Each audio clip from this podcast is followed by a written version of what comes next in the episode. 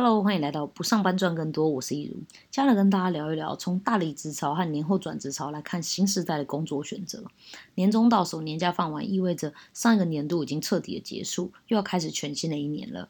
有很多人在这个时间点都会开始蠢蠢欲动，有的人是已经开始找好下下家，准备要踏入新的工作，那有的人则是骑驴找马，边走边看，看看有没有更好的机会。还有一些人是觉得现在这份工作食之无味，弃之可惜，一直很纠结自己到底到底该不该转职。而疫情的不确定性呢，也让这个问题多很多变数。不过根据人力银行的统计，年后工作职缺数比同去年的同期增长了两成以上，创下史上同期的新高。开工当天的人力银行网网站浏览数也冲破了八百万。不知道你是不是也是其中之一呢？今天的节目呢，我会跟你们分享转职前的一些考量点，还有我们这个世代选择工作的标准，来让你们当做参考依据。年后转职潮一般说的是，呃，大家在领完年终、放完年假之后，想要换工作或者转换跑道的情况。但其实对于九零后甚至是九五后而言，根本不需要等到年后，随时其实都是转职潮。一来是因为我们看待工作的方式，还有对工作的定位，跟我们的爸妈那一辈很不一样。我们大多数的人并不是为了养家糊口的家庭责任而工作的，我们只需要把自己照顾好就好了。甚至如果照不好的照顾不好的话，有些人的爸妈也还是可以帮忙。那二来是因为现在的房价和物价跟我们的收入完全不成比例，不买房、不买车、不生小孩的三包三抛已经不足以形容了。我觉得大概要 N 抛，把能抛的东西都抛一抛，我们才有机会过上有品质一点点的生活。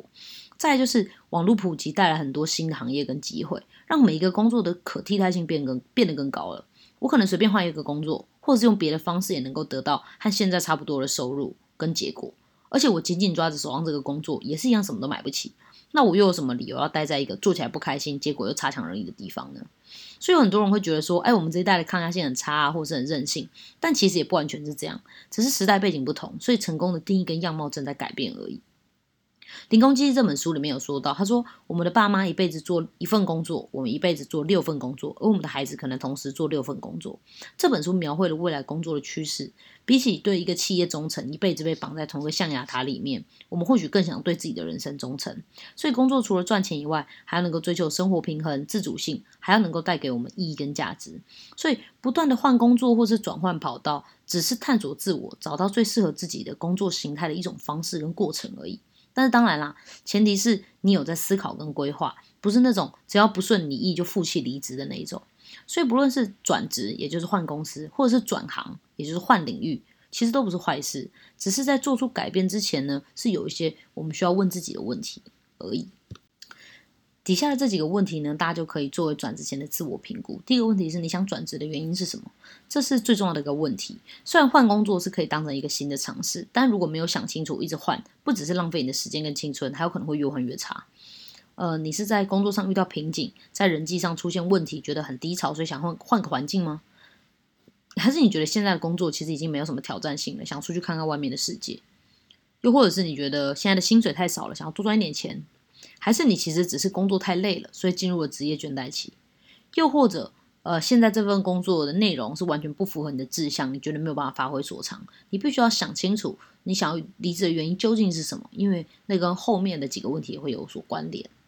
那第二个问题呢是，你是想转职延续你原有的资历，还是你是想要转行去做你真正热爱的事情？这其实一直以来都是个大灾问。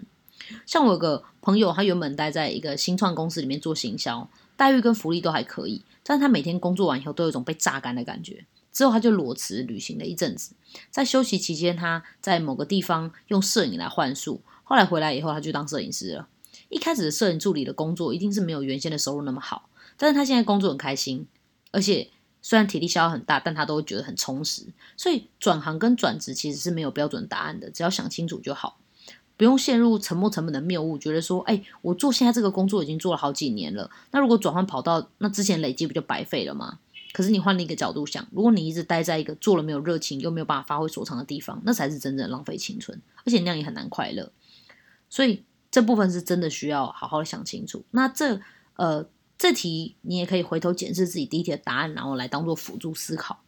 第三个问题是你理想中的工作是怎么样的？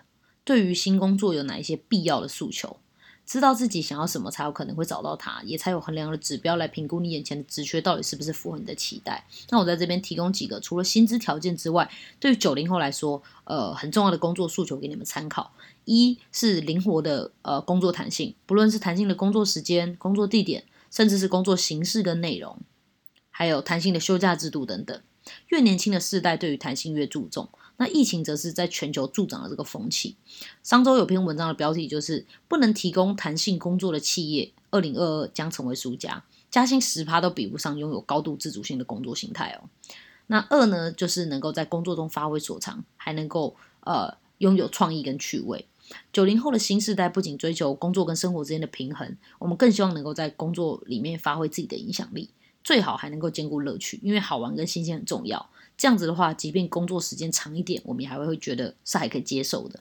那如果没有办法在工作的呃内容上有趣，也可以从工作环境着手，比如说公司提供一些免费的零食下午茶，或者是由公司付费的才艺社团，也是不错的方式。第三呢是简单明了的公司规范，加上对等的态度。我们九零后出生在网络普及的手机阅读时代，所以其实是蛮讨厌繁文缛节跟各种跟自己无关的公司使命愿景的。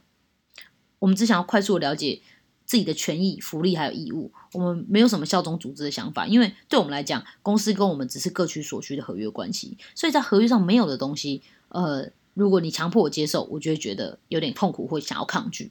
那公司的主管、公司跟主管呢，如果在沟通的时候，能够使用逻辑跟事实，而不是用阶级跟权力的话，诶，那或许这就会是一个蛮适合我们待着的好地方。第四呢是社会企业责任。